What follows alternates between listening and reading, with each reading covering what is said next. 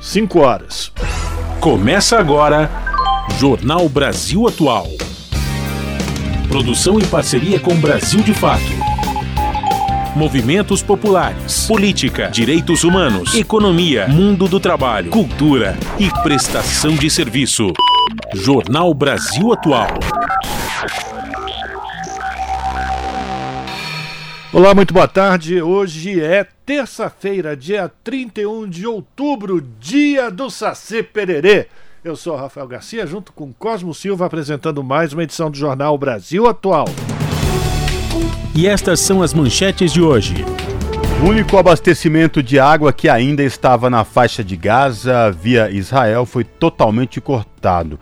Segundo a ONU, o consumo de água pela população está 92% menor do que no período anterior da guerra. Em delação premiada, Mauro Cid revela que o ex-presidente Bolsonaro cogitou abrigar no Palácio do Alvorada aliados investigados pela Polícia Federal por ataques às instituições democráticas. E o Tribunal Superior Eleitoral retoma nesta terça-feira o julgamento contra a chapa Bolsonaro de Braga Neto nas eleições de 2022, por suposta prática de abuso de poder político e econômico. Relator quer imposto sobre extração de recursos naturais em reforma tributária. O senador Eduardo Braga propôs o chamado Imposto do Pecado, de 1% sobre exploração de minerais ou mesmo petróleo. Centrais e sindicatos voltam a cobrar juros menores. Copom deve reduzir taxa. Sindicalista chama a política monetária de extorsiva. E o Banco Central anuncia o resultado da reunião do Comitê de Política Monetária amanhã à noite. Desemprego é o menor em quase oito anos. Ocupação e rendimento batem recorde total de ocupados, chega perto de 100 milhões. Número de empregados com carteira é maior desde janeiro de 2015. E o Supremo Tribunal Federal marca a data do julgamento da ação que poderá reverter a chamada reforma agrária às avessas, de Tarciso de Freitas. O bolsonarista, que governa São Paulo, entregou títulos de grandes fazendas públicas, vendidas com até 90% de desconto, a latifundiários que ocupavam as terras de maneira irregular há décadas. Comissão de Educação do Senado debate o tabelamento do preço de livros. Os participantes da audiência pública foram unânimes em apoiar a proposta que poderá preservar as pequenas livrarias. O chefe da ONU pede fim da loucura das mudanças climáticas. Antônio Guterres alerta que derretimento das geleiras coloca comunidades inteiras em risco de extinção. São 5 horas 3 minutos pelo horário de Brasília. Participe do Jornal Brasil Atual por meio dos nossos canais nas redes sociais. No Facebook, facebook.com barra Rádio Brasil Atual. No Instagram, arroba Rádio Brasil Atual. No Twitter, arroba RA Brasil Atual. Tem também o WhatsApp, o número é 11 96893 7672.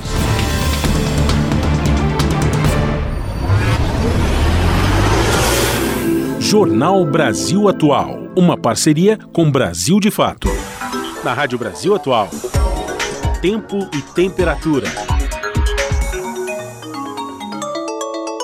A tarde desta terça-feira aqui na capital paulista é de tempo nublado e chuvoso.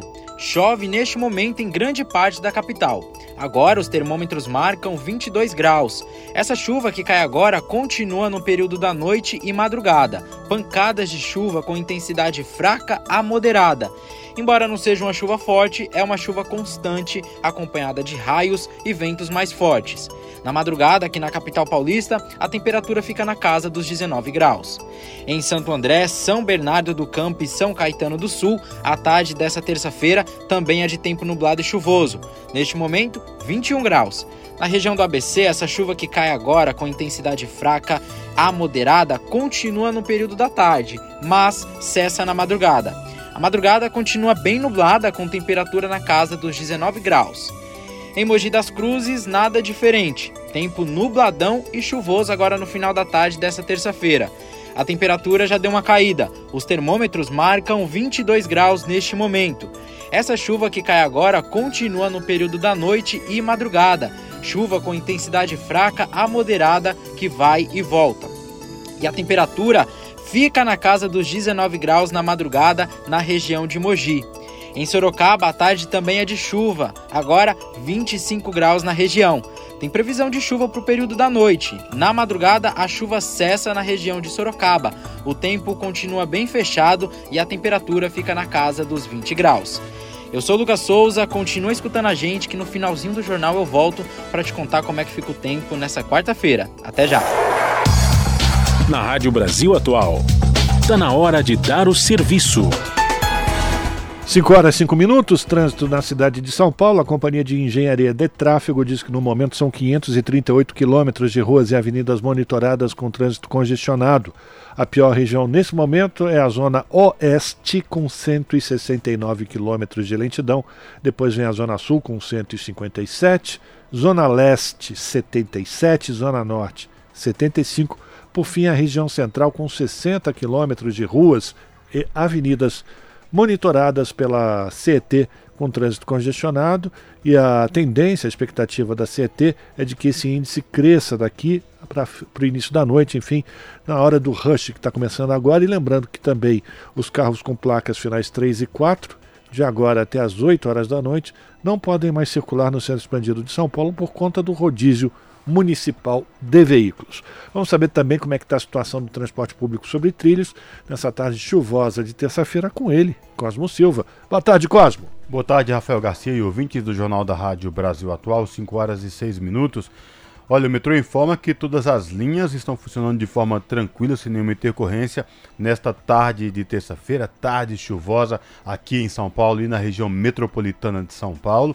Portanto, se você pretende pegar aí utilizar as linhas do metrô da cidade de São Paulo para ir para o trabalho ou saindo do trabalho para ir para casa, não vai encontrar nenhum problema. E esta mesma situação se repete nos trens da CPTM, que é a Companhia Paulista de Trens Metropolitanos que atende a capital e grande São Paulo, incluindo o ABC Paulista. A CPTM informa que todas as linhas também operam em situação de tranquilidade nesta tarde de terça-feira. E a situação para quem pretende pegar as rodovias Anchieta ou Rodovia dos Imigrantes rumo à Baixada Santista nesta tarde chuvosa aqui em São Paulo, Rafael Garcia. Pois é, Cosmo ouvinte, se você pretende ir para a Baixada, prepare-se porque você vai pegar trânsito lento a partir das praças de pedágio, tanto faz da Anchieta e da Imigrantes, porque baixou a neblina no Alto da Serra e a Polícia Rodoviária Estadual colocou em prática a Operação Comboio. Está em vigor a Operação Comboio, onde o trânsito é, enfim, represado nas praças de pedágio e a Polícia Rodoviária desce a serra em velocidade reduzida para diminuir riscos de engavetamento. Então, se você tem que descer agora para a Baixada Santista, vai pegar um congestionamento na Anchieta do quilômetro, vamos ver aqui, do quilômetro 31 até o 44 e na rodovia dos imigrantes do 32 até o 47 por conta do, da neblina. E não custa a gente lembrar mais uma vez que é preciso redobrar os cuidados porque as pistas estão escorregadias. Mas se você tem que ir para lá, boa viagem e continue ligado aqui na Rádio Brasil Atual. Lê, lê, lê, lê, lê, oh, oh, oh, oh,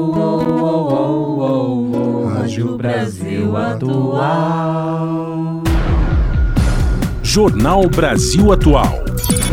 Uma parceria com Brasil de Fato. São 5 horas e 9 minutos. A Organização das Nações Unidas afirma que o impacto de crise Israel-Palestina nas crianças é além de arrasador. Gaza contabiliza mais de 3 mil crianças mortas e mil desaparecidas sob os escombros. Em Israel, familiares dos 230 reféns sequestrados, incluindo crianças, vivem em constante agonia. Da ONU News em Nova York, quem traz os detalhes é o Felipe de Carvalho. Gaza se tornou um cemitério para crianças e um local onde mais de um milhão delas enfrentam escassez de bens essenciais e traumas profundos que serão carregados por toda a vida. A afirmação é do chefe de ajuda humanitária da ONU, Martin Griffiths, que está visitando Israel e o território palestino ocupado e conversou com famílias em Gaza por telefone de Jerusalém Oriental na terça-feira. Ele disse que o que eles suportaram desde o início da retaliação de Israel pelos ataques mortais do Hamas em 7 de outubro é além de arrasador. Na segunda-feira, Griffiths reuniu-se em Jerusalém com familiares de alguns dos mais de 230 reféns sequestrados pelo Hamas e mantidos em Gaza desde 7 de outubro. Cerca de 30 deles supostamente são crianças. O chefe de ajuda humanitária da ONU disse que nas últimas semanas estas famílias têm vivido em agonia, sem saber se os seus entes queridos estão vivos ou mortos, e que ele não conseguia nem começar a imaginar o que estão sentindo. A ONU apela repetidamente pela libertação imediata e incondicional dos reféns. O porta-voz do Fundo das Nações Unidas para a Infância, UNICEF, James Elder, disse que mais de 3.450 crianças foram mortas em Gaza, citando dados do Ministério da Saúde, administrado pelo Hamas. Outras mil crianças foram dadas como desaparecidas e podem estar presas ou mortas sob os escombros, aguardando resgate. Falando a jornalistas em Genebra nesta terça-feira, Elder afirmou que as ameaças vão além das bombas e dos morteiros. As mortes infantis, devido à desidratação, são uma ameaça crescente no enclave, uma vez que a produção de água de Gaza é de 5% do volume necessário, devido aos danos na infraestrutura e falta de combustível. O porta-voz do Unicef reiterou os apelos em nome de mais de um milhão de crianças em Gaza que vivem este pesadelo, a um cessar-fogo humanitário imediato e a abertura de todos os pontos de acesso para entrada sustentada de ajuda humanitária. Se tivéssemos um cessar-fogo de 72 horas, isso significaria que mil crianças estariam seguras novamente durante este período, disse ele. O porta-voz do Escritório de Assuntos Humanitários da ONU, OSHA, James Lark, disse que é quase insuportável pensar em crianças enterradas sob os escombros com poucas possibilidades de retirá-las. Ele afirmou que na segunda-feira, um total de 26 caminhões transportando suprimentos humanitários entraram em Gaza através da passagem de Rafa com o Egito. Isso eleva para 143 o número total de caminhões autorizados a fazer a travessia desde 21 de outubro. O representante do OSHA ressaltou que, embora o aumento do volume de ajuda que entra em Gaza nos últimos dois dias seja bem-vindo, os montantes atuais são uma fração do que é necessário para evitar uma maior deterioração da já terrível situação humanitária, incluindo a agitação civil. Da ONU News em Nova York, Felipe de Carvalho. E o único abastecimento de água que ainda entrava na faixa de Gaza via Israel foi totalmente cortado nesta segunda-feira, segundo informações do Escritório das Nações Unidas para Assuntos Humanitários, OSHA. A entidade da ONU afirma que as razões para o corte são desconhecidas. Israel, por outro lado, informa que não há falta de água na região. Uhum. Segundo as Nações Unidas, o consumo de água pela população está 92% menor do que no período pré-hostilidades. A água potável de Gaza está restrita à pequena ajuda humanitária autorizada a entrar via Egito e aos equipamentos de dessalinização da água do mar, ainda em operação. Dos 143 caminhões com ajuda humanitária que entraram em Gaza desde o dia 21 de outubro, apenas 15 transportavam água potável, tanques de água, equipamentos de purificação de água e kits de higiene. São 5 horas e 13 minutos. O MST envia a primeira carga com duas toneladas de alimentos a Gaza. O objetivo é chegar a 100 toneladas. Avião da Força Aérea Brasileira levou arroz, farinha de milho e leite e já há mais alimentos disponíveis aguardando o transporte. As informações com Daniel Lamir, do Brasil de Fato. O MST, Movimento dos Trabalhadores Rurais Sem Terra, enviou duas toneladas de alimentos para as vítimas da crise humanitária decorrente dos ataques de Israel à faixa de Gaza nas últimas semanas. O movimento, porém, espera enviar muito mais. O primeiro carregamento partiu nesta segunda, dia 30, em avião da Força Aérea Brasileira, com arroz, farinha de milho e leite produzidos por famílias assentadas. Outros mantimentos já estão à disposição esperando a partida de novos voos com disponibilidade para levar a carga. Cássia Bechara, integrante da direção nacional do MST, explicou que a meta é chegar a 100 toneladas de alimentos doados. Aqui junto com o Ministério das Relações Exteriores, que trabalhou muito para garantir esse primeiro envio e vamos seguir enviando outras toneladas de alimento e a nossa meta é chegar a 100 toneladas, 100 mil quilos de alimentos doados pelas famílias da reforma agrária para o povo de Gaza. Famílias assentadas de todo o país participam da ação solidária. O movimento participa ainda de campanhas internacionais de arrecadação de fundos para as famílias camponesas de Gaza, organizadas pela União de Trabalhadores Agrícolas da Palestina, organização integrante da Via Campesina Internacional. O MST apela pela abertura urgente de um corredor de ajuda humanitária para Gaza, como afirma Bechara. É, as pessoas que não estão morrendo de, dos bombardeios estão sob profundo risco de morrer de fome, de falta de água potável, de falta de alimentação. Então agora, nesse momento, o central para todo o povo brasileiro é exigir o cessar-fogo e garantir a solidariedade à população de Gaza. A entrega dos alimentos pelo MST nesta segunda foi feita a partir do aeroporto de Guarulhos, em São Paulo, da Cooperoeste de Santa Catarina, arroz da cooperativa Terra Livre e da Cooperave, ambas do Rio Grande do Sul, e farinha de milho Terra Conquistada do Ceará. Do Recife, da Rádio Brasil de Fato, com informações da redação. Locução Daniel Lamir. Você está ouvindo Jornal, Jornal Brasil, Brasil Atual. Jornal Brasil Atual, agora virando relógio, são 5 horas 16 minutos. E um ano após a vitória nas urnas, o presidente Lula relembra o segundo turno das eleições durante a sua entrevista no programa de hoje, Conversa com o Presidente. Mais detalhes na reportagem da Priscila Mazenotti. Um ano após a vitória nas urnas, o presidente Lula relembrou aquele 30 de outubro de 2022, quando venceu Jair Bolsonaro com 50,90% dos votos. Disse que foi uma eleição com muito suor e enfrentando a máquina pública e também a de fake news. A nossa vitória foi uma vitória, eu diria, tão maiúscula que ele ficou nocauteado, ele ficou dentro de casa um mês porque não sabia o que fazer, porque a quantidade de dinheiro que ele jogava durante o processo eleitoral. A quantidade de utilização da máquina pública para tentar evitar de perder as eleições foi de tamanha magnitude que quando ele perdeu, ele entrou em parafuso. Ele se trancou dentro de casa, ficou chorando, lamentava. De lá para cá, Lula disse que foi um período importante para a consolidação da democracia, de recuperação das instituições, com diálogo entre os poderes e a sociedade civil organizada e também com a punição de culpados. Graças a Deus a gente debelou, sabe, o golpe de 2008, do dia 8 de janeiro, a gente debelou esse golpe do dia 8 de janeiro. As pessoas estão sendo condenadas e cada um que tiver culpa vai ser condenado porque as pessoas precisam aprender a viver democraticamente. Ainda fazendo um balanço, o presidente destacou que 2023 foi um ano de arrumação de casa e de retomada das políticas públicas abandonadas. Quando questionado sobre o número de ministérios na esplanada, esplanada foi claro. É uma quantidade que se faz necessária para que os diversos estratos sociais sejam representados.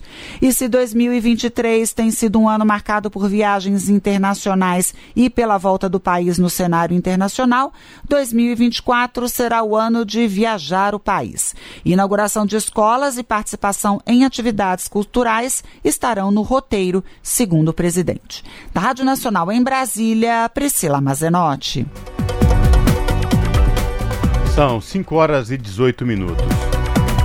Delação premiada do tenente-coronel Mauro Cid, ex-ajudante de ordens de Jair Bolsonaro, revela que o ex-presidente Bolsonaro cogitou abrigar no Palácio da Alvorada aliados investigados pela Polícia Federal por ataques às instituições democráticas, como, por exemplo, o blogueiro Oswaldo Eustáquio, com o objetivo de assegurar que não fossem presos. A informação foi publicada no portal UOL. De acordo com o depoimento, foi o próprio Cid quem dissuadiu Bolsonaro da ideia, sob argumento de que isso poderia lhe acarretar problemas sérios perante o Supremo Tribunal Federal. Segundo Cid, Bolsonaro também discutiu tomar a mesma iniciativa em relação a Bismarck Fugaza, youtuber e sócio no canal Hipócritas, também bolsonarista.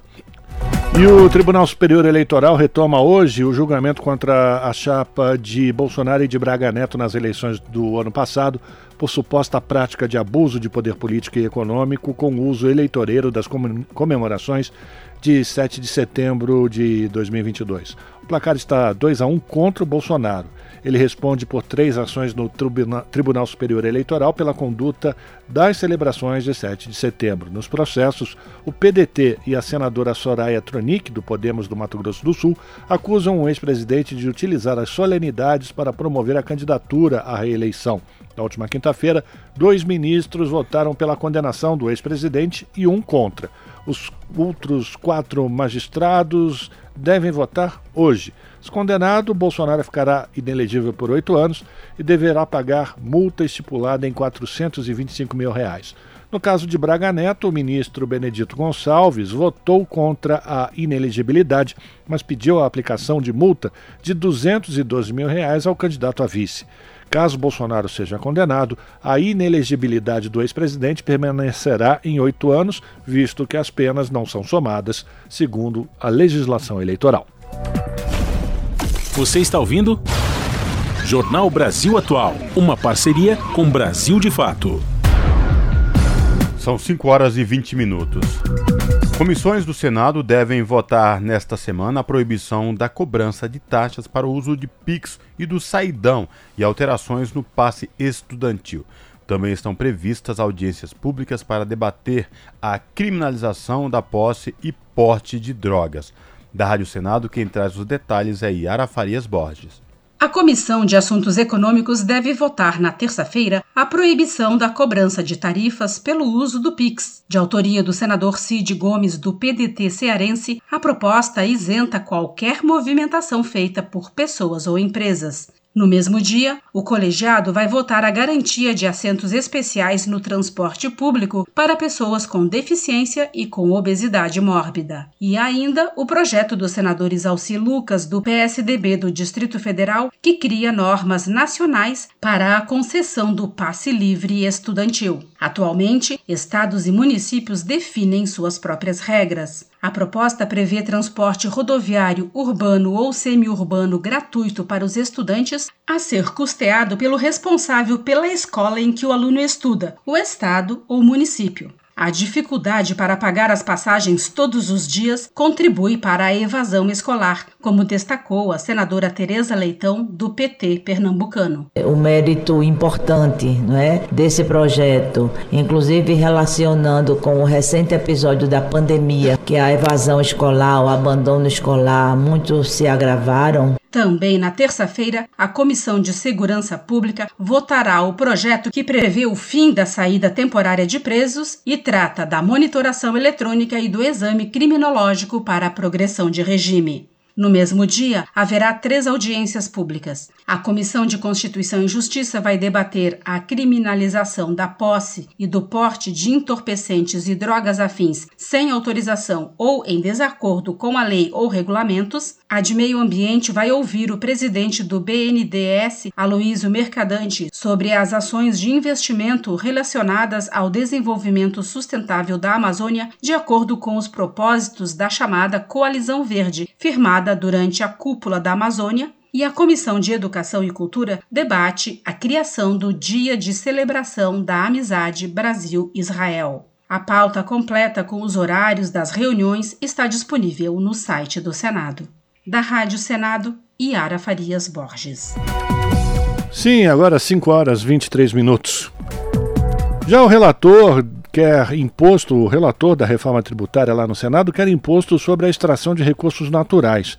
O Eduardo Braga propôs o imposto do pecado de 1% sobre a exploração de minerais ou mesmo petróleo. Quem vai trazer as informações para a gente é o Daniel Lamir, do Brasil de Fato. A extração de recursos naturais não renováveis para exportação pode passar a ser tributada no país se a reforma tributária for aprovada pelo Congresso Nacional. O senador Eduardo Braga, do MDB do Pará, que também é relator da proposta de reforma que tramita no Senado, apresentou seu parecer no último dia 25 de outubro e incluiu a taxação dessa atividade, que hoje é isenta de impostos.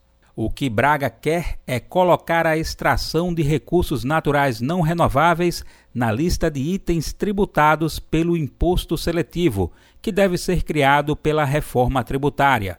Esse imposto seletivo também é chamado de imposto do pecado e será cobrado sobre produtos que causam mal à saúde ou ao meio ambiente. No caso da atividade de extração de recursos naturais, Braga incluiu no parecer a tributação de no máximo 1%. Esse percentual, inclusive, estaria fixado em Constituição, o que dificultaria a sua modificação depois de aprovado no Congresso. Durante a entrevista coletiva no dia 25 de outubro, Eduardo Braga disse que uma lei complementar a ser votada após a reforma definiria exatamente que atividades seriam taxadas. O imposto seletivo ele passará a ser de duas maneiras. Toda formulação e regulação do imposto seletivo será por lei complementar. Que produtos serão cobrados? Como será cobrado? De que forma será cobrado? Tudo por lei complementar. Atualmente, a exportação de produtos primários e semi-elaborados são isentos de impostos. Essa isenção está prevista na chamada Lei Candir, em vigor desde 1996. Para o auditor da Receita Federal, Marcelo Letieri, a taxação é uma ótima notícia. O economista Eric Gil Dantas, do Observatório Social do Petróleo, também apoia a taxação. Para Dantas, a carga tributária sobre produção de commodities no Brasil é baixa, tirando a possibilidade do país de socializar os benefícios da exploração dos recursos naturais. Em fevereiro, o governo federal chegou a instituir um imposto temporário sobre a exportação do petróleo. Ele serviu para amenizar as perdas de arrecadação resultantes do corte de impostos sobre combustíveis instituído pelo ex-presidente Jair Bolsonaro do PL às vésperas da eleição. O imposto durou quatro meses. O senador Eduardo Braga comentou a questão. Acho que os recursos naturais não renováveis é um patrimônio nacional que nós extraímos e exportamos sem nenhuma oneração. Fica todas as questões ambientais e sociais para trás e o Brasil precisa de recursos para poder fazer o seu investimento de inovação tecnológica, desigualdades econômicas e sociais Segundo Braga, os recursos obtidos com o imposto sobre recursos naturais seriam distribuídos conforme a necessidade. O senador explicou que a ideia é compensar os efeitos nocivos da exploração. É, vai ser distribuído. Ser distribuído para as regiões mais pobres desse país, de menor IDH, de menor desenvolvimento, além de menor, do além do Fundo de Desenvolvimento Regional.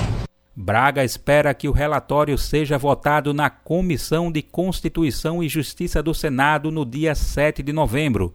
Já Rodrigo Pacheco, presidente do Senado, quer votar a reforma no plenário até o fim de novembro. A reforma tributária prevê mudanças principalmente em impostos sobre consumo. Ela substitui o IPI, PIS, COFINS, ICMS e ISS por uma contribuição de bens e serviços, com a sigla CBS, que será gerida pela União, e um Imposto sobre Bens e Serviços, pela sigla IBS, gerido pelos estados e municípios. A reforma também prevê a criação de fundos para compensar estados e municípios que percam parte de sua arrecadação durante o processo de transição para o novo sistema tributário. Do Recife, da Rádio Brasil de Fato, com reportagem de Vinícius Konchinski. Locução Daniel Lamir. E o nosso contato agora no Jornal da Rádio Brasil Atual é com Vitor Nuzzi, o Vitor Nuzzi, que é repórter do portal da Rede Brasil Atual redebrasilatual.com.br. Olá, Vitor, tudo bem? Prazer te receber aqui no Jornal da Rádio Brasil Atual. Chovendo muito por aí no Ipiranga? Olá, Cosmo, boa tarde, é um prazer sim. Começou a chover é, é, de novo, agora está chovendo até um pouco forte por aqui. Aqui na região da Avenida Paulista já choveu, já parou, choveu de novo, parou e agora voltou a chover. Então, praticamente em todas as regiões de São Paulo, chuva nesta tarde de terça-feira. E por falar em tarde de terça-feira, Vitor, qual o destaque do portal da RBA você traz para os nossos ouvintes nesta tarde? Cosmo, a gente está acompanhando né, o, o, Comitê de Política é, Monetária perdão, do Banco Central, é, começou hoje mais uma reunião, é, que é sempre de dois dias, né? Começou hoje, vai até amanhã, quando será anunciada a nova taxa básica de juros, a Selic. E hoje, como também tem sido de hábito, é, as centrais, as centrais sindicais, os sindicatos, o movimento sindical em geral, é, fez novas cobranças, é, inclusive nas redes sociais, pela redução dos juros. Lembrando, né, Costa, que no, nas duas últimas reuniões, após muita insistência, muita cobrança, é, trombadas do governo com o Banco Central, é, houve redução da taxa de juros em um ponto percentual, meio ponto em cada, em cada uma das duas últimas reuniões. Lembrando aqui aos nossos ouvintes do Jornal da Rádio Brasil Atual que atualmente a taxa básica de juros, a Selic, está em 12,75% ao ano. E, Vitor, há alguma expectativa do mercado, por exemplo, de especialistas, quanto à redução, o, o total desta redução? É, a aposta principal, Cosmo, é de nova redução de, da taxa é, e, e, nova redução de meio ponto percentual. Ou seja, nesse caso, a, a taxa básica iria para 12,25% ao ano, que seria, nesse caso, confirmado né, esse resultado, seria a menor é, desde maio de 2022. É, aproximadamente, né? Vamos, vamos acompanhar, vamos ver se isso se confirma. Normalmente, né, Cosmo, quando, quando o, o, o chamado mercado faz essas previsões, é porque está mais ou menos é, certo o que vai acontecer, né? Não, não, costuma ter surpresa, não. Então, é, é possível, é, inclusive o próprio Banco Central, quando fez a, a reunião anterior, em setembro, já havia sinalizado com uma possível redução. Então, é, é, provavelmente vai acontecer amanhã, eu, é quando o Copom termina a reunião no início da, da noite, final da tarde, início da noite, na quarta-feira, dia 1 de novembro, e aí a, a decisão é anunciada. É, inclusive, centrais sindicais, sindicatos, sociedade civil como um todo, vem clamando por essa redução de juros, porque neste patamar fica inviável um, um, crescimento com desenvolvimento sustentável. Inclusive, tem declaração aí da dirigente é, do Sindicato dos Bancários de São Paulo, que é totalmente, que fala que é um absurdo manter a taxa de juros nesses níveis, não é, Vitor? Então, Cosmo, é, mais uma vez, assim, os juros, né, como você perguntou, juros altos é, não beneficiam a economia, né? Eles inibem investimentos, inibem investimentos do Estado, do setor privado, são ruins para o consumo, né, para quem, quem depende de, de salário, porque isso afeta toda a economia. Em geral, Cosmos, beneficia uh, apenas um setor, né, que são os de sempre, né, as instituições financeiras, as que detêm títulos da dívida pública. Foi isso que a, a presidenta dos sindicatos bancários, que você citou, falou hoje, né, que o manter juros altos prejudica a economia como um todo. É, muito bem lembrado. Isso falando da presidenta na, do Sindicato dos Bancários, a, a Neiva Ribeiro. Ô, Vitor, para a gente finalizar essa questão sobre a redução da taxa Selic, a taxa de juros anual aí do Banco Central, reunião do Copom que deve sair o resultado ainda no final desta noite e amanhã. É, essa semana também o Banco Central indicou dois nomes para duas diretorias. Como que repercutiu é, essas indicações? Você pode falar para a gente?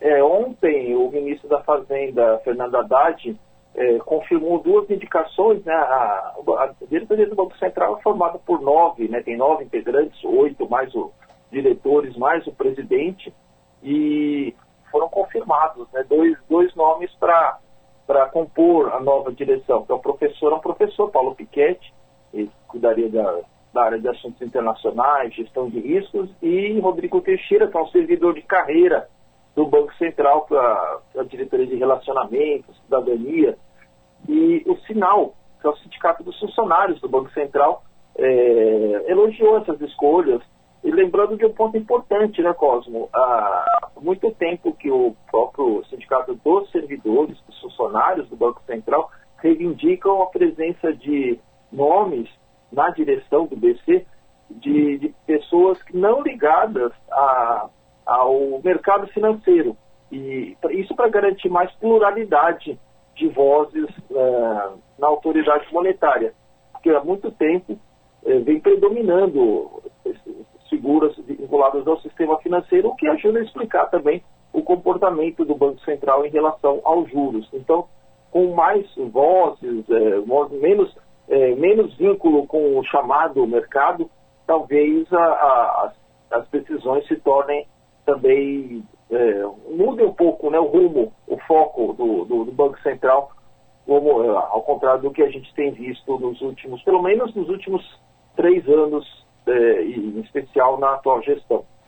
Perfeito, Vitor. A gente continua aguardando aqui a expectativa. Amanhã deve sair a ata aí com a decisão do Copom, que é o Comitê de Política Monetária do Banco Central, aí sobre a taxa, a redução ou não da taxa básica de juros, a Selic, que atualmente está em 12,75% ao ano. Vitor, obrigado mais uma vez por falar com a gente. Se cuide até a próxima, viu? Abraço.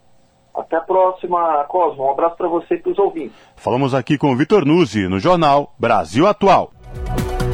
Agora 5 horas e 35 minutos e o desemprego cai para 7,7% no terceiro trimestre de 2023. Esse é o menor nível desde o último trimestre de 2014. A Cristiane Ribeiro traz mais informações. A taxa de desemprego no Brasil caiu para 7,7% no terceiro trimestre deste ano, o menor nível desde o último trimestre de 2014, quando ficou em 6,6%. De abril a junho de 2023, o índice ficou em 8% e no terceiro trimestre do ano passado, em 8,7%. Os dados são da PNAD, a Pesquisa Nacional por Amostra de Domicílios Contínua, divulgada nesta terça-feira pelo IBGE. Com esse resultado, o número de desempregados no país é de 8 milhões e 300 mil, ou 3,8% abaixo do trimestre anterior, e 12,1% a menos do que o terceiro trimestre de 2022. Já a população ocupada totalizou 99 milhões e 800 mil pessoas, o que representou uma alta de 0,9% em relação ao trimestre anterior e de 0,6% na comparação com o terceiro trimestre do ano passado. É também o maior contingente da série histórica da pesquisa iniciada em 2012. Segundo a coordenadora da pesquisa, Adriana Beringui, a maior parte desse aumento do número de ocupados, de 587 mil pessoas, veio da categoria de empregados com carteira assinada no setor privado. Berengui explicou que essa foi a única categoria investigada pela pesquisa que apresentou crescimento significativo. Em relação aos setores econômicos analisados pela pesquisa, o único que registrou aumento significativo no número de ocupados foi o de informação, comunicação e atividades financeiras imobiliárias, profissionais e administrativas. O rendimento médio real foi estimado em R$ 2.982, um crescimento de 1,7% em relação ao trimestre encerrado em junho e de 4,2% frente ao mesmo período do ano passado. Da Rádio Nacional no Rio de Janeiro, Cristiane Ribeiro. São 5 horas e 38 minutos. Comissão de Educação do Senado debateu a implementação do custo aluno qualidade. O indicador mede o valor que deve ser investido por aluno durante a educação básica. Da Rádio Senado, quem traz os detalhes é Luiz Felipe Liázebra a Comissão de Educação debateu em audiência a implementação do custo aluno qualidade, conhecido como CAC. O indicador educacional define um valor por aluno para garantir um padrão mínimo de qualidade nas escolas públicas. Entidades justificaram em nota técnica que estados e municípios investem de maneiras diferentes em educação, causando desigualdades na comparação nacional. O professor da Faculdade de Educação da Universidade de São Paulo, Daniel Cara, afirmou que o CAC vai assegurar condições mais dignas aos professores e aos estudantes. O que é o custo aluno qualidade inicial? É garantir que cada escola pública brasileira tenha profissionais de educação bem remunerados, considerando os professores e demais profissionais de educação, que todos tenham uma política de carreira, número adequado de alunos por turma e que todas as escolas tenham bibliotecas, laboratórios de ciências, laboratórios de informática, quadra poliesportiva coberta, internet banda larga, alimentação nutritiva e transporte escolar digno. Ou seja, o custo aluno qualidade ele determina as condições concretas para que os professores possam ensinar e os estudantes possam aprender. A professora Adriana Silveira, da Universidade Federal do Paraná, mostrou um simulador chamado SINCAC, desenvolvido para calcular o custo aluno-qualidade. O sistema leva em conta os dias letivos por semana, jornada diária de ensino, tamanho das turmas, materiais didáticos e gastos com professores e funcionários. O presidente da Associação Nacional de Pesquisa em Financiamento da Educação, Nelson do Amaral, afirmou que é hora do Brasil agir. Que o país define, né, chegou a hora de fazer uma revolução educacional para isso ter repercussões nas décadas futuras, ou vai perder, vai perder essa hora e gerações grandes aí de jovens, né, e crianças perdidas sem o processo educacional melhor, com mais qualidade e completo. Durante a audiência, a senadora professora Dorinha Seabra, do União do Tocantins, pediu um pacto nacional na construção do próximo Plano Nacional de Educação e para a efetivação do custo aluno-qualidade. Como é que a gente consegue avançar, e até falei isso com o presidente Rodrigo Pacheco, né, de, da construção de um plano estratégico para a educação, um, um pacto né, pela educação, que eu acho que se nós, não só o plano, mas se nós não conseguimos avançar com vários elementos elementos que foram apresentados aqui, a gente vai perder a oportunidade e daqui 8 anos, 10 anos está dizendo, olha, é, o plano foi cumprido em 20%, 30% ou algo parecido. A nota técnica que pede a implementação do custo aluno qualidade foi assinada pela Campanha Nacional pelo Direito à Educação e pela Associação Nacional de Pesquisa em Financiamento da Educação, sob a supervisão de Marcela Diniz, da Rádio Senado, Luiz Felipe Liázebra. 5 horas e 41 minutos e o governo federal afirma que a regulamentação do crédito consignado para servidores públicos será finalmente publicada até a semana que vem. Repórter Silvia Munhato.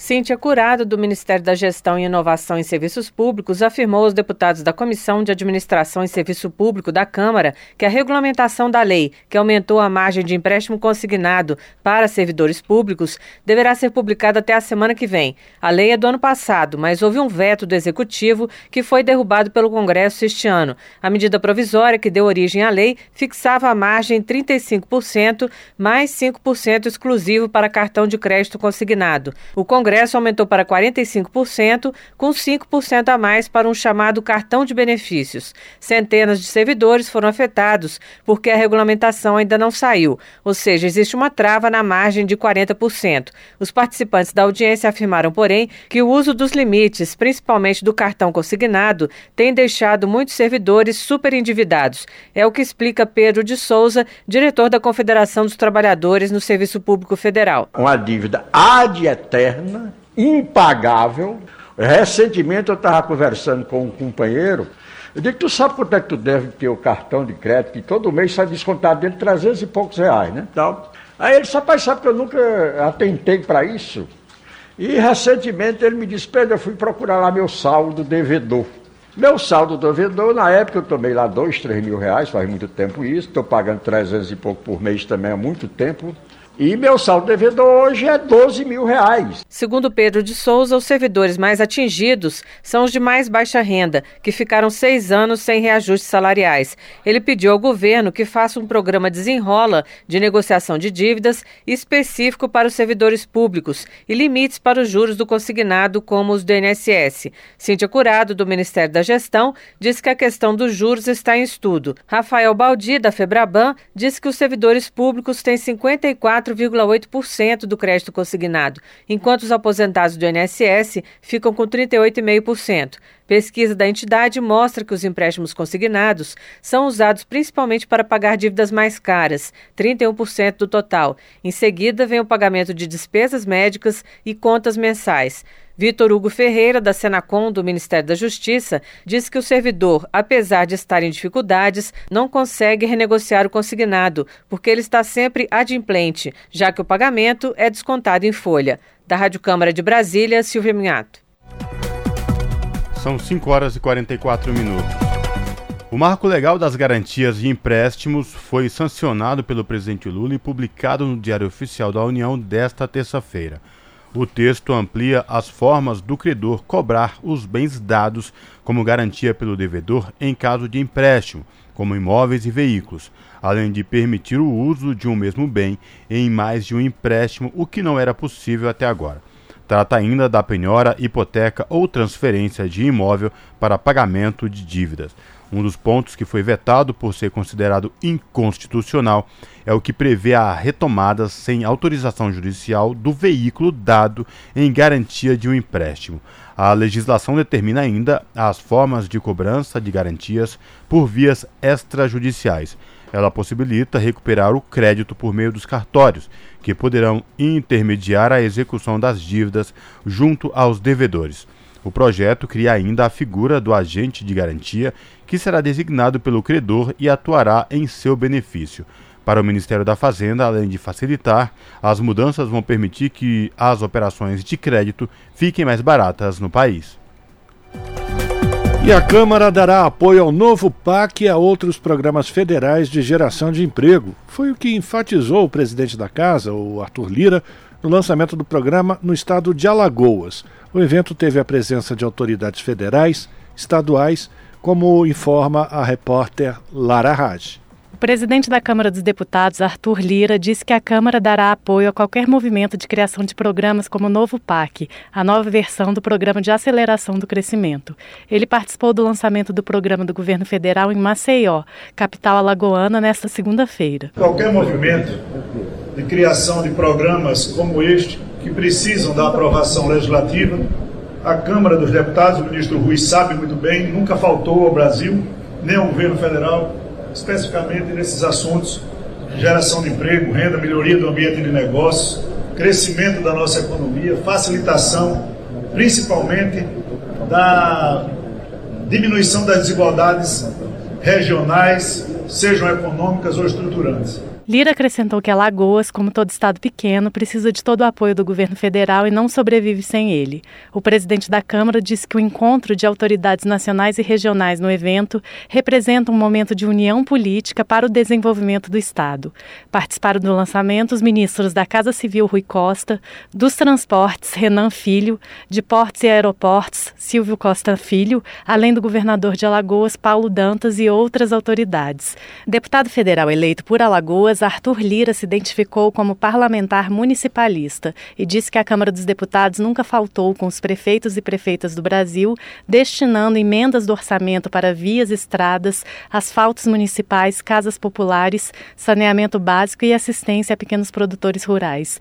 Na avaliação de Lira, o PAC é um instrumento de política pública que contribui para essa pauta.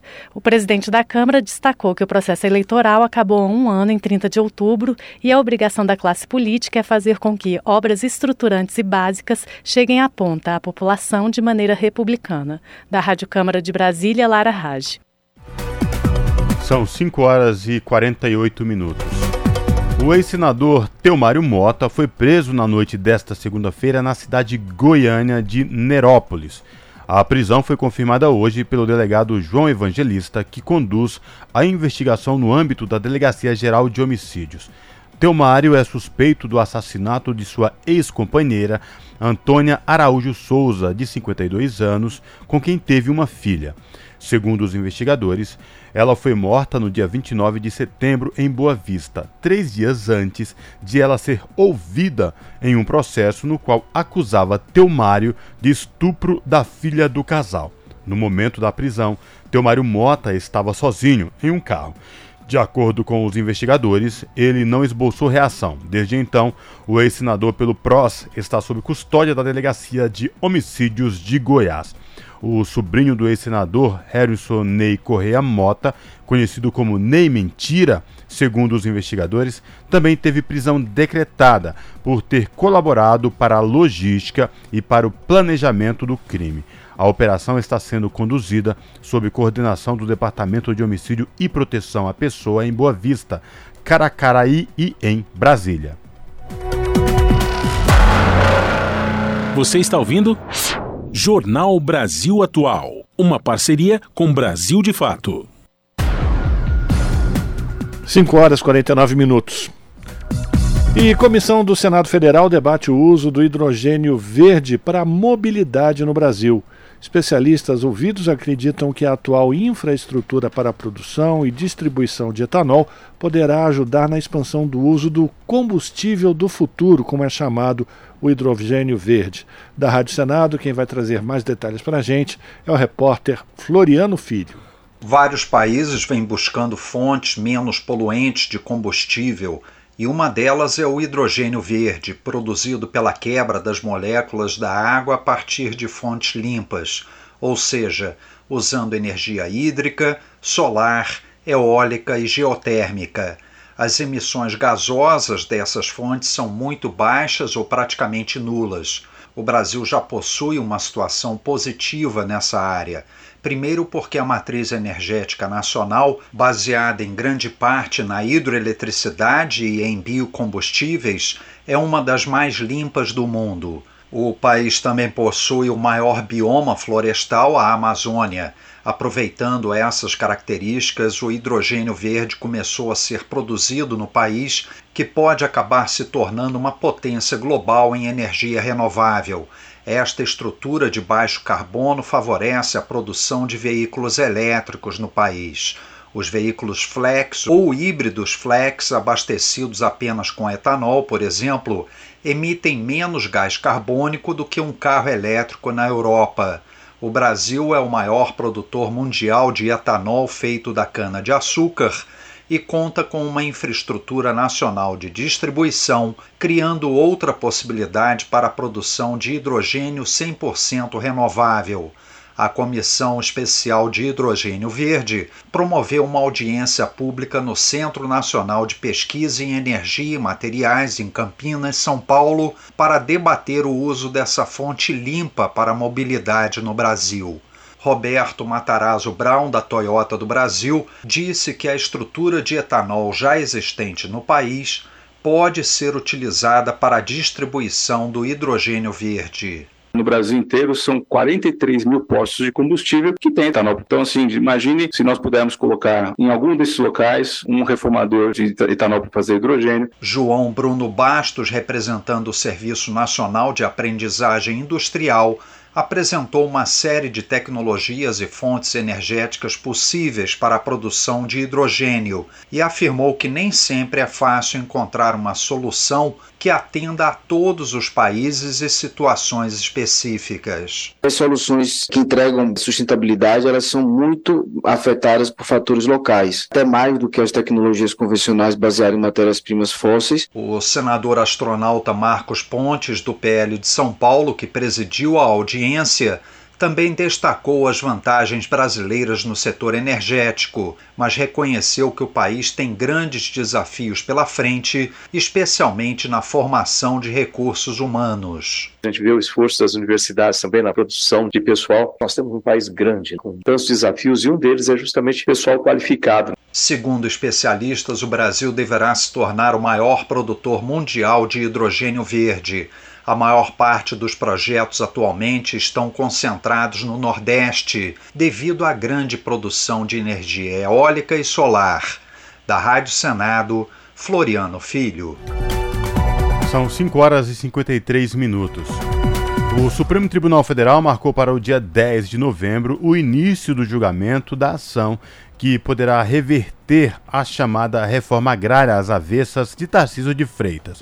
Em 14 de setembro, com festa e em reduto ruralista em Presidente Prudente, o bolsonarista entregou títulos de grandes fazendas públicas vendidas com até 90% de desconto a latifundiários que as ocupavam de maneira irregular há décadas. Para isso, seu governo baixou decretos respaldados justamente na lei sobre a qual os ministros vão se debruçar para determinar se é constitucional ou não. Trata-se da lei que estabelece o Programa Estadual de Regularização de Terras. Sancionada no governo anterior, é alvo de ação protocolada pelo PT em dezembro do mesmo ano. A Procuradoria-Geral da República e a Advocacia-Geral da União já deram parecer favorável à ação movida pelo PT, o que pode azedar a reforma agrária de Tarcísio. Os fazendeiros, por meio de entidades representativas do agronegócio, tentaram ingressar com Amicus Curiae, para influenciar o voto dos ministros. No entanto, a ministra Carmen Lúcia indeferiu a maioria dos pedidos. Pois é, amicus curi é o termo ah, desses juristas. Amicus curi. Latino. A gente segue aqui o noticiário, é, 5 horas e 54 minutos, e as regiões Norte e Nordeste concentraram mais da metade dos decretos de emergência climática do país. Quem diz isso é a Associação de Pesquisa e a Leta. Os dados analisados vão de 2003 a 2016 e mostram que vulnerabilidade climática está ligada à desigualdade social. Informações com Daniel Lamir, do Brasil de Fato. Um estudo publicado no último dia 26 pela Associação de Pesquisa IALETA mostrou que as regiões Norte e Nordeste concentram 52% dos 22 mil decretos de emergência climática emitidos por prefeituras. A análise foi feita com base em dados públicos e abrange o período entre 2003 e 2016. A nota técnica da IALETA evidencia a falta de políticas públicas para a prevenção de eventos climáticos extremos, como a seca extrema que afeta mais de 630 mil moradores do Amazonas. O documento foi intitulado como Adaptação Desafios para a Transparência na Governança Climática no Brasil. Segundo o estudo, na região Nordeste, que acumulou 49% do total de decretos no período analisado, predominam desastres relacionados à seca, estiagem, esgotamento de recursos hídricos, subsistência, que é afundamento do solo, e colapsos de barragens. Já na região Norte, os municípios decretaram emergência relacionadas a alagamentos, enchentes, enxurradas, inundações, tombamentos e rolamentos de matações, que são rolamentos de blocos de rocha em encostas devido à erosão, além do rompimento ou colapso de barragens. O estudo revela ainda que a partir de 2009 houve um padrão de aumento dos decretos por desastres. No entanto, segundo Diosmar Filho, um dos autores da pesquisa, os números estão subnotificados, muitas vezes por falta de capacidade dos municípios de elaborar esses decretos. Segundo o estudo, o alto número de decretos de emergência nas regiões Norte e Nordeste é motivado pela falta de recursos básicos. Embora responsáveis por 52% dos decretos de emergência climática, nas regiões Norte e Nordeste estão 40% dos mais de 5.500 municípios brasileiros. A disparidade de proporção indica uma desigualdade na formação socioeconômica das regiões mais afetadas por desastres climáticos. A disparidade de proporções indica uma desigualdade na formação socioeconômica de regiões mais afetadas por desastres climáticos. Para os pesquisadores, o estudo pretende contribuir para aumentar a transparência sobre impactos dos fenômenos climáticos em países em desenvolvimento, com o objetivo de dar mais assertividade a políticas públicas que contribuam com a efetividade do Acordo de Paris. Diosmar Filho destaca que esses dados não podem ser ignorados por um país que vai receber a COP e que vai receber um novo PAC, Programa de Aceleração do Crescimento do Governo Federal. Do Recife, da Rádio Brasil de Fato, com reportagem de Murilo Pajola. Locução: Daniel Lamir. Chefe da ONU pede fim da loucura das mudanças climáticas. Em visita à região do Everest, no Nepal, Antônio Guterres alertou que o derretimento das geleiras coloca comunidades inteiras em risco de extinção. Ele avaliou que a crise no clima pode deslocar milhares de pessoas em todo o mundo. E quem traz mais detalhes para a gente agora, direto de Nova York, é a Mayra Lopes. Em visita ao Himalaia, sistema montanhoso que abriga os picos mais altos do planeta, o Monte Everest e o K2, o secretário-geral da ONU, Antônio Guterres, pede ao mundo pelo fim da loucura, destacando os efeitos da mudança climática. Nesta segunda-feira, ele destacou que o Nepal perdeu quase um terço de suas geleiras em pouco mais de 30 anos. Guterres avaliou que os topos do mundo estão desmoronando e observa as consequências perigosas do derretimento das massas de gelo. O chefe das Nações Unidas afirma que lagos e rios devem inundar, afetando comunidades inteiras. Além disso, com mares subindo em taxas recordes, a população costeira também está ameaçada.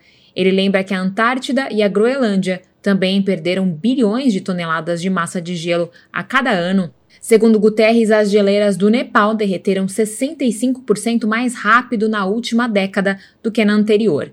Isso pode significar o desaparecimento completo delas e comprometeria o fornecimento de água doce para mais de um bilhão de pessoas na região do Himalaia, além de ter impacto também nos fluxos dos rios. O secretário-geral destacou ainda que inundações, secas e deslizamentos de terra estão acelerando em todo o mundo. Por isso, do local mais alto do mundo, ele pediu: parem com a loucura. Da ONU News, em Nova York, Mayra Lopes. 18 horas. Rádio Brasil Atual. Para sugestões e comentários, entre em contato conosco por e-mail redação@jornalbrasilatual.com.br ou WhatsApp DDD 11 96893 7672. Acompanhe a nossa programação também pelo site redebrasilatual.com.br.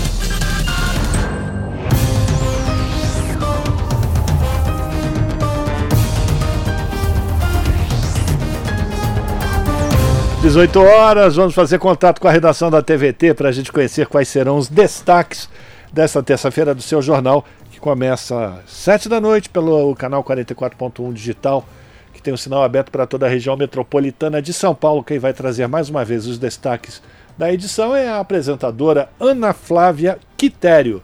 Flavinha, boa noite. Diga aí o que a gente vai poder acompanhar no seu jornal hoje. Olá, Rafa, Cosme, Fábio, uma excelente noite a vocês e a todos os ouvintes da Rádio Brasil Atual. E vamos aos destaques da edição de hoje aqui do seu jornal. A começar que os sindicatos dos metalúrgicos de São José dos Campos, São Caetano e Mogi das Cruzes se reuniram é, nesta terça-feira com representantes da General Motors na segunda reunião intermediada pela Superintendência Regional do Trabalho representação do Ministério do Trabalho no estado de São Paulo. Apesar das tentativas, a reunião não resultou em um acordo entre as partes. A repórter Gihanna Rodrigues ela, ela esteve lá e traz todos os detalhes a que pé estão essas negociações. Outro assunto: manifestantes pedem a queda da taxa de juros e a saída do presidente do Banco Central. Hoje começou a reunião do Copom, que é o Comitê de Política Monetária do Banco Central, para definir então essa taxa Selic. A penúltima reunião de 2023, então, aconteceu nesta terça-feira. A taxa básica, para quem não sabe, está em 12,75% ao ano. Ainda continua sendo os juros reais mais altos do mundo. Outro assunto para a gente encerrar aqui os destaques: o Tribunal Superior Eleitoral volta hoje é, a julgar o Jair Bolsonaro, o ex-presidente inelegível e o ex-ministro da Casa Civil Braga Neto respondem por uso ilegal de bens materiais, imateriais e de servidores da União nas comemorações de 7 de setembro de 2022, com desvio de finalidade com caráter eleitoral. O processo pode acabar com mais uma condenação de inegibilidade para Bolsonaro. Bom, esses e outros destaques, claro, as notícias completas vocês acompanham pontualmente às sete da noite comigo no seu jornal. Bom programa, Rafa, Cosmo e Fábio. Beijão grande para todos e eu aguardo então vocês a partir das sete da noite. Esse é o Jornal Brasil Atual. Uma parceria com Brasil de Fato. São seis horas e três minutos.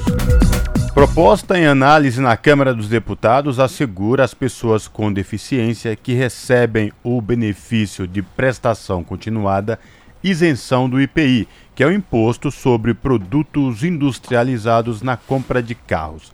A repórter Maria Neves tem os detalhes. Projeto aprovado pela Comissão de Defesa dos Direitos das Pessoas com Deficiência da Câmara dos Deputados garante a pessoas com deficiência que recebem o benefício de prestação continuada o direito à isenção de imposto sobre produtos industrializados na compra de veículos.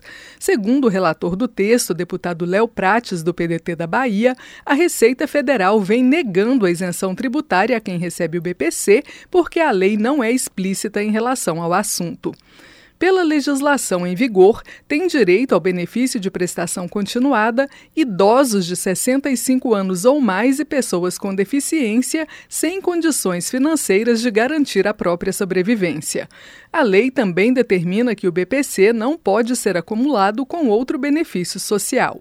De acordo com Léo Prates, a Receita interpreta que essa proibição se aplica também a benefícios tributários, leitura que o deputado considera incorreta e injusta. O que, que isso diz também, por exemplo, se a pessoa que é, é usuária do BPC, recebe uma doação de um veículo, alguma coisa, ou a doação financeira, por exemplo, ela não pode comprar o carro mais barato, porque a Receita diz que ela não pode acumular o benefício tributário. Ou seja, você está penalizando as pessoas em mais vulnerabilidade no nosso país, em detrimento, por exemplo, uma pessoa com deficiência que tem condições e vai ter acesso, por exemplo, à isenção é, tributária, né, do, por exemplo, do IPI no seu veículo. Então isso nos parece razoável. Atualmente, a legislação garante isenção do IPI para a compra de veículos por pessoa com deficiência severa e por pessoas com transtorno do espectro autista.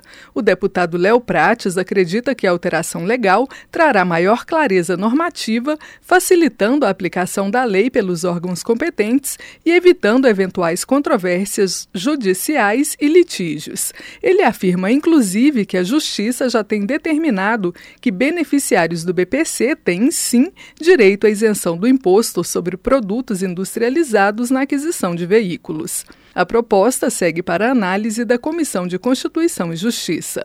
Da Rádio Câmara de Brasília, Maria Neves. São 6 horas e 6 minutos e com a participação de cientistas do Brasil, um estudo chega à molécula que barra a ação do coronavírus o tratamento reduziu em até 80% as alterações provocadas pela doença nos testes em célula humana. Quem vai contar mais dessa história para a gente é a repórter Nara Lacerda, do Brasil de Fato. O nosso assunto a partir de agora é a Covid-19. Pois é, pode parecer até que faz tempo que a gente não fala disso, né? Porque o pior da pandemia já passou, todo mundo já está praticamente de volta a vida normal, mas tem muita coisa acontecendo ainda, principalmente em termos de evolução da ciência, no que diz respeito ao coronavírus. E é sobre um desses fatos científicos que a gente vai conversar aqui agora. A gente convidou a Edmárcia Elisa de Souza, que é pesquisadora do laboratório Unit for Drug Discovery, no Departamento de Parasitologia da Faculdade de Ciências Biomédicas da Universidade de São Paulo, a USP. E por que, que a gente convidou a Edmárcia para conversar com a gente? Porque recentemente uma pesquisa do laboratório trouxe efeitos muito promissores para combater as infecções por causa do coronavírus. Em testes com animais, a gente viu uma redução da carga viral que é impressionante. E eu, como vocês que estão nos ouvindo e que acompanham o Brasil de fato sabem, cobri a pandemia da Covid-19 e fiquei muito animada aqui do meu ponto de vista leigo. Então a gente chamou a Edmárcia para saber se a gente pode se animar mesmo com essas novas descobertas. Edmárcia, já pedindo desculpa pela emoção, é por causa do assunto. Obrigada por estar aqui conosco, viu? Oi, Nara. Ok, muito obrigada a vocês pelo convite. É um prazer falar com vocês e contar um pouco da nossa história aqui, né? O que nós temos desenvolvido em relação à Covid-19. Embora a pandemia tenha terminado, essa doença ainda é um grande problema de saúde pública no Brasil e no mundo. Então vamos lá, para colocar todo mundo na mesma página, vou falar um pouquinho sobre o estudo, que teve efeitos realmente muito promissores a partir de uma molécula denominada calpeptina para combater as infecções pelo SARS-CoV-2. Bom, esses testes que a gente já falou na introdução da nossa conversa mostraram, por exemplo, uma redução da produção de partículas virais na traqueia após o quinto dia de infecção. Lembrando, gente, que quando começam os sintomas, né? Quem teve Covid lembra muito bem que conforme os dias depois da infecção vão passando, a gente vai piorando e muito. E bom, outros testes foram capazes de eliminar a carga viral. Numa célula humana, houve redução de até 80% nas alterações causadas pela invasão viral. Eu acho que todo mundo que está ouvindo a gente está entendendo a grandiosidade disso. E eu te pergunto, Edmárcia, podemos falar que estamos caminhando para a cura da Covid ou é muito precipitado? Bom, Nara, é, em primeiro lugar, é importante colocar que não existe cura. Você tocou num assunto muito importante, né? O que existe hoje no mercado, o que existe mundialmente, né, e no Brasil, são medicamentos que foram aprovados para uso emergencial para o tratamento da Covid-19. E esses medicamentos hoje, é, eles têm apresentado algumas falhas é, para infecção de variantes, como, por exemplo, a variante Ômicron e as sublinhagens da Ômicron que têm aparecido é, recentemente. Então, é, esses medicamentos, embora eles sejam eficazes, é, eles têm é, sido apresentado essa resistência né, antiviral. E deste ponto de vista, né, é, nós desenvolvemos este trabalho é, baseando-se em moléculas, em, ah, em proteínas do hospedeiro humano, porque a grande maioria dos antivirais disponíveis hoje no mercado, eles são é, focados contra a proteína ou proteínas uh, do vírus. Entendi. E neste estudo, nós focamos em proteínas do humano. Tá. Por que isso? Porque a variabilidade genética né, desses efetores humanos, dessas proteínas humanas que participam da infecção viral, ela é menor. Então, você tem menos escape a esses medicamentos hoje disponíveis.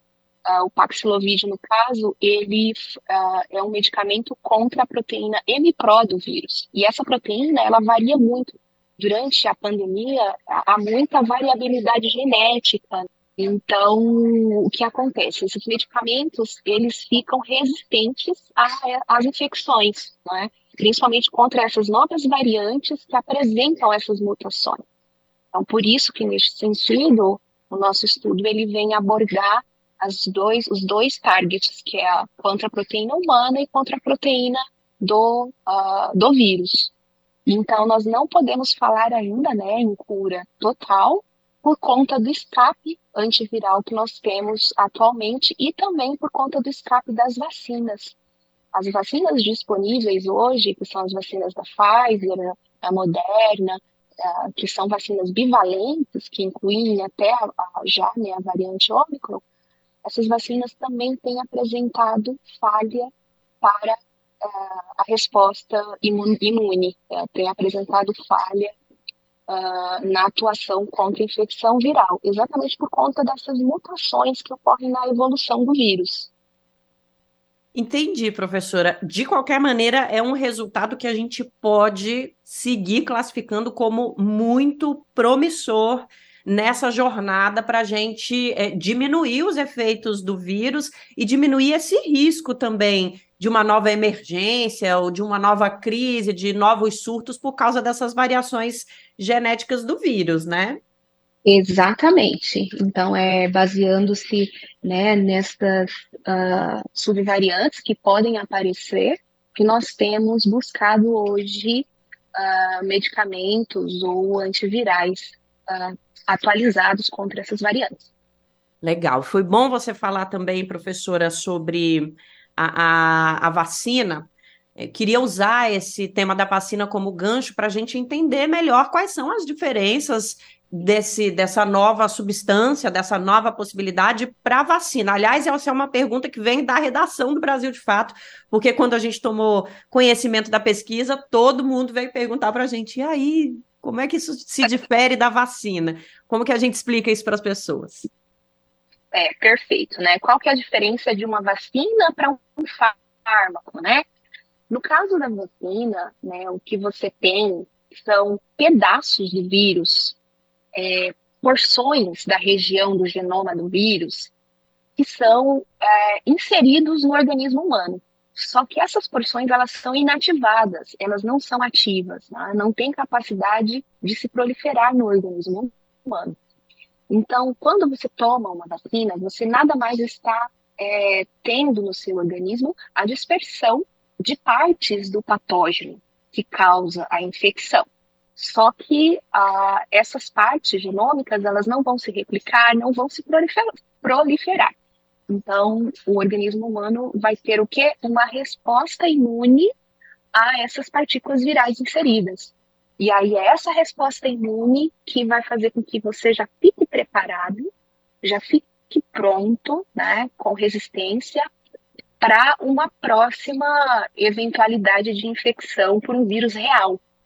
Então, a, com a vacina, você tem o que? Resposta imune, você tem anticorpos que são é, ativados para combater o vírus que foi uh, inserido no seu organismo, um vírus Sim. não patogênico.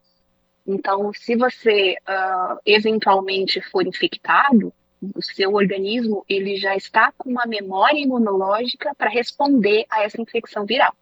Tá. Então, é, isso é vacina, né? O que é um medicamento, né? Os medicamentos, é, não necessariamente eles vão induzir uma resposta imune, mas eles irão induzir uma resposta celular, uma resposta é, do mecanismo, né, do, do, do, organismo, que vai fazer com que partículas virais elas sejam inibidas ou com que proteínas presentes na partícula viral elas sejam inibidas, sejam inibidas por um contato direto do vírus com essa molécula. Então você pode criar, por exemplo, é, moléculas, pequenos peptídeos que são inseridos no organismo e esses peptídeos eles se ligam às proteínas do vírus, inibem essas proteínas, levam essas proteínas é, para uma exocitose celular, que nós chamamos, ou para um mecanismo de eliminação do corpo humano ou da célula humana. Então, é, essas, esses peptídeos ou esses uh, medicamentos, eles são inseridos no organismo, eles caem na corrente sanguínea, são espalhados pelos, né, pelos, pelos órgãos, e ali você tem, então, uma ligação direta dessas moléculas com moléculas do vírus, fazendo com que o vírus seja inativado e então eliminado pelo corpo humano. Entendi. Bom, é, para a gente finalizar a nossa conversa, acho que todo mundo deve estar numa curiosidade imensa para entender para onde o estudo caminha a partir de agora. Esses resultados promissores, em testes, inclusive com células humanas, né?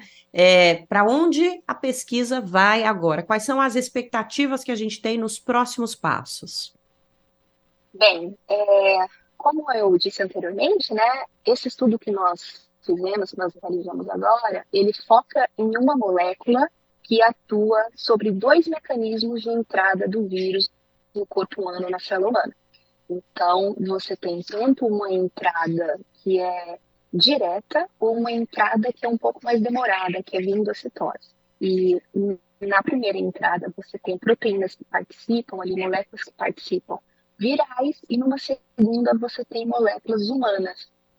Ah, o composto que nós estamos estudando, ele inibe tanto a proteína viral quanto a proteína humana. Nesse caso da Omicron, né, que é a sublinhagem que está mais uh, sendo espalhada no mundo, ela atua sobre moléculas humanas. Então, a Omicron ela atua no mecanismo é, de, de entrada via endocitose, onde proteínas humanas participam né, com mais é, potência, digamos. Então, a próxima etapa será investigar essencialmente as subvariantes é, do SARS-CoV-2 que estão ligadas com essas proteínas humanas. E, por isso, a grande maioria dos fármacos hoje disponíveis ou em estudo, eles têm um escape, né? Porque a grande maioria dos fármacos são desenhadas contra as moléculas virais.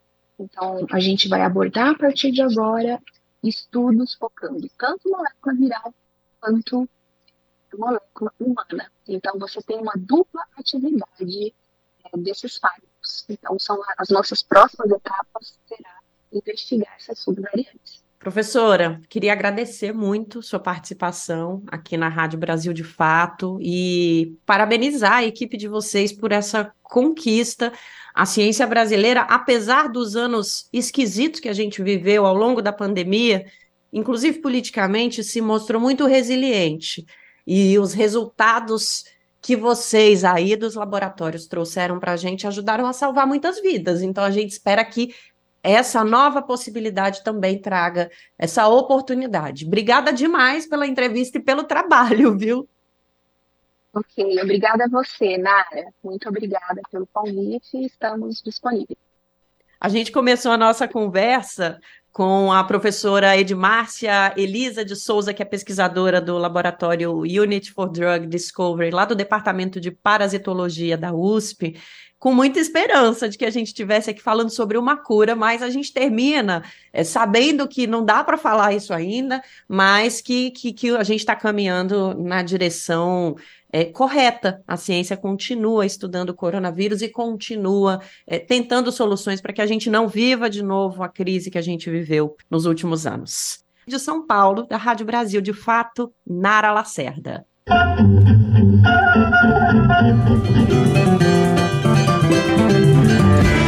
Mosaico Cultural, uma produção Rádio Agência Brasil de Fato.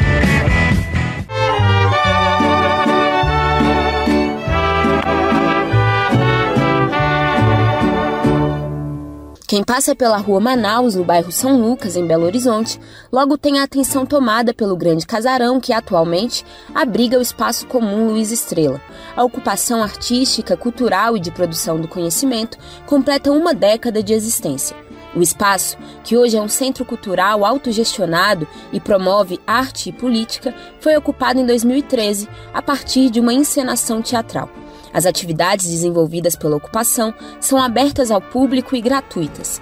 Joviano Maier, que faz parte da Trupe Estrela, coletivo de teatro da ocupação, relembra que, na época, a capital mineira vivia uma efervescência cultural muito grande e que, com a experiência das jornadas de junho, processos de lutas foram impulsionados na cidade.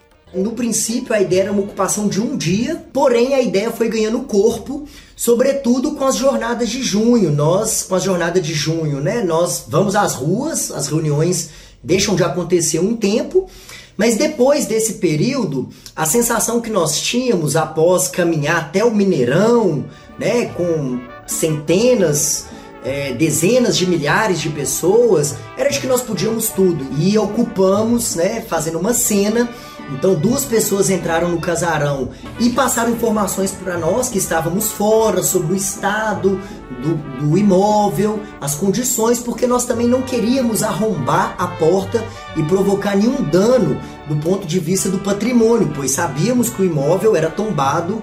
Então, diante disso, essas duas pessoas entram a partir de uma cena teatral. É, nós chegamos, né, cerca de 5 horas da manhã, com um ônibus com vários artistas que passaram a, né, a compor essa cena teatral né, de retomada do imóvel. Casarão ocupado pelos artistas estava abandonado há quase 20 anos. O imóvel foi construído em 1912 com a finalidade de ser o Hospital Militar da Força Pública Mineira, atual Polícia Militar de Minas Gerais. O espaço também abrigou um hospital psiquiátrico infantil que foi fechado após denúncias de más condições, um centro psicopedagógico e a Escola Estadual Yolanda Martins, fechada no ano do tombamento do imóvel, em 1994. Após a ocupação e pedidos de reintegração de posse, foi aberta uma mesa de negociação com o governo do estado e o movimento conquistou a cessão do imóvel até 2033. O espaço comum Luiz Estrela se organiza a partir da autogestão, da horizontalidade e possui um estatuto que busca impedir a reprodução de práticas autoritárias, machistas, racistas e LGBTfóbicas.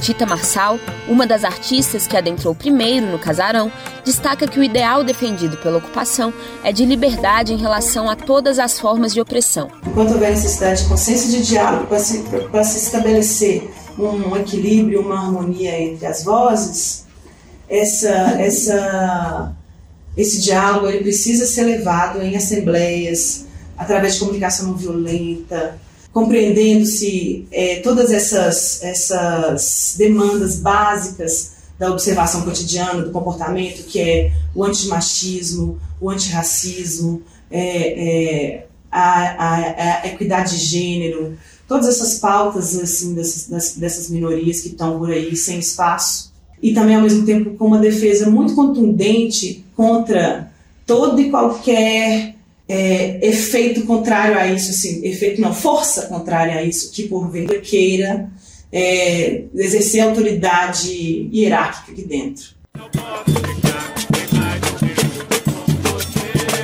Atualmente, a ocupação conta com aproximadamente 90 pessoas, que contribuem de acordo com seu tempo, interesse e disponibilidade.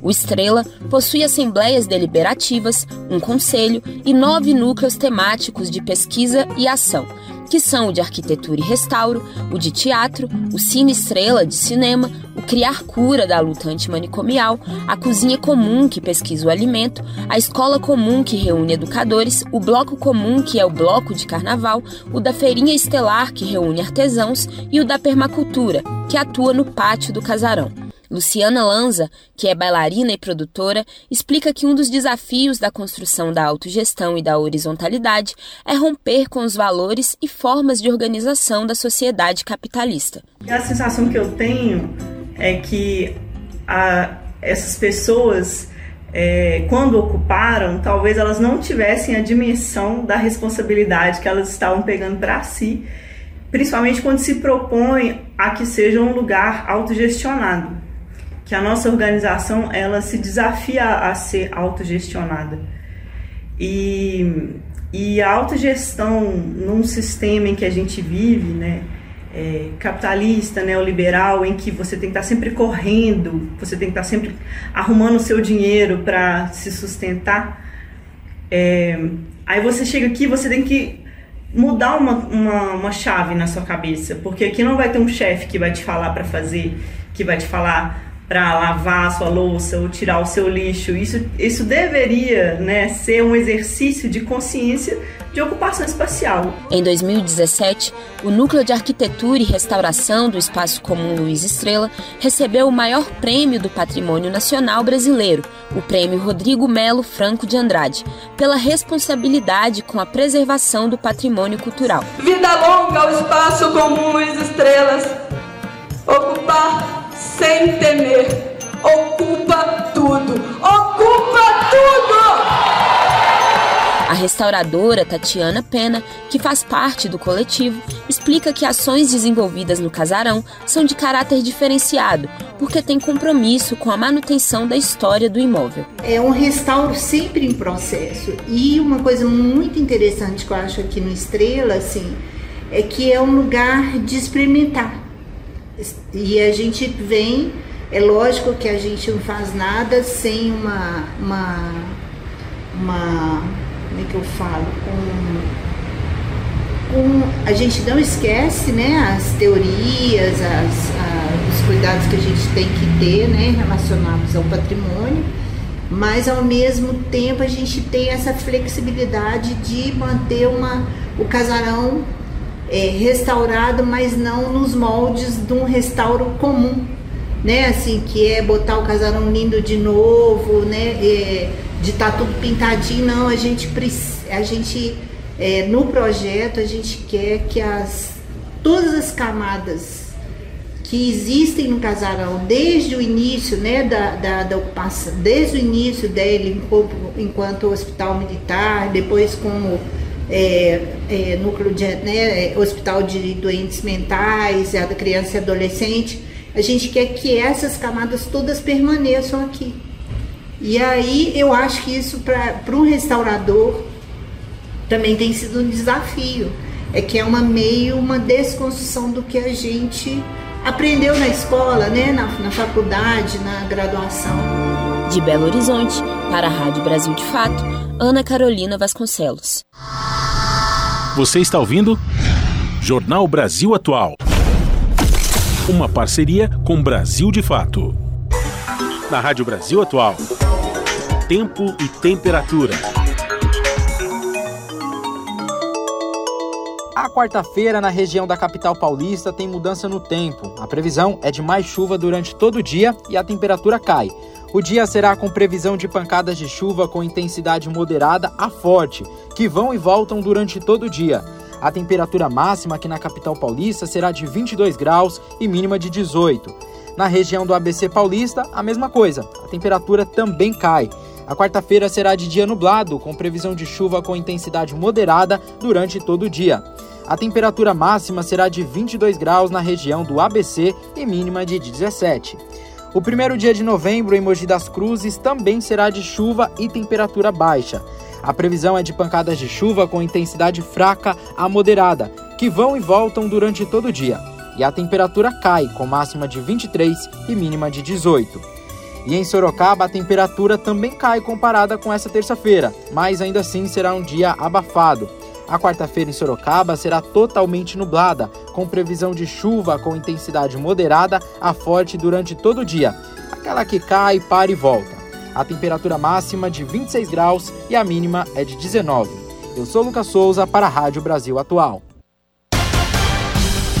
Bom, e a gente vai terminando aqui mais uma edição do Jornal Brasil Atual, que teve trabalhos técnicos de Fábio Balbini na apresentação Cosmo Silva e eu, Rafael Garcia. Você vai ficar agora com um papo com o Zé Trajano. Lembrando mais uma vez que às sete da noite pela TVT você pode acompanhar o, o seu jornal. Se você não é, acompanhar pela televisão, também tem as redes sociais, o youtube.com/barra rede TVT. Muito bem, gente, a gente agradece aqui a participação, a audiência de vocês. E tem um novo compromisso marcado para amanhã, a partir das 5 da tarde, com mais uma edição do Jornal Brasil Atual. A todos e todas, um ótimo final de terça-feira e até lá.